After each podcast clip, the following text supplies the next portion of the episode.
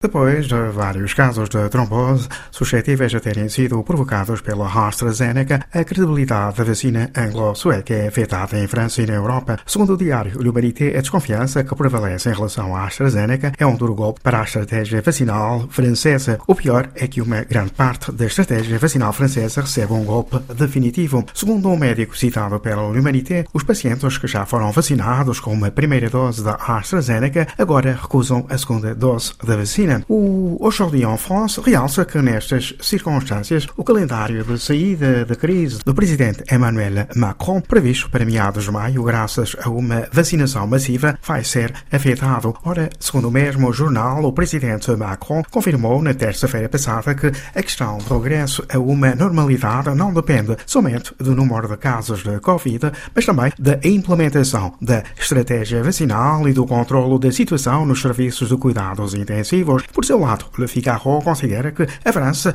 dispõe de capacidades para ampliar os serviços de cuidados intensivos. Para isso, basta disponibilizar mais verbas, assim como aumentar a remuneração do pessoal médico especializado. O mesmo Le Figaro lembra que Patrice Talon, presidente do Benin, tinha prometido que não seria candidato à sua reeleição. Contudo, cinco anos depois, Talon, com 62 anos, é novamente candidato e favorito. Segundo Le Figaro, o Arsenal legislativo implementado por Talon impede os seus rivais mais sérios da oposição de participarem na próxima eleição presidencial. Em Moçambique, segundo o jornal Le Monde, o ataque à cidade de Palma proporcionou uma visibilidade aos jihadistas do Ahlu Sunnah wal Jamaa, que têm reivindicações sociais. Segundo ainda o Le Monde, os jihadistas moçambicanos, conhecidos pelo nome de Shababa, representam um movimento estruturado em redor dos contactos religiosos e da venda de rubis eles desejam proibir o consumo de bebidas alcoólicas, impor às suas escolas islâmicas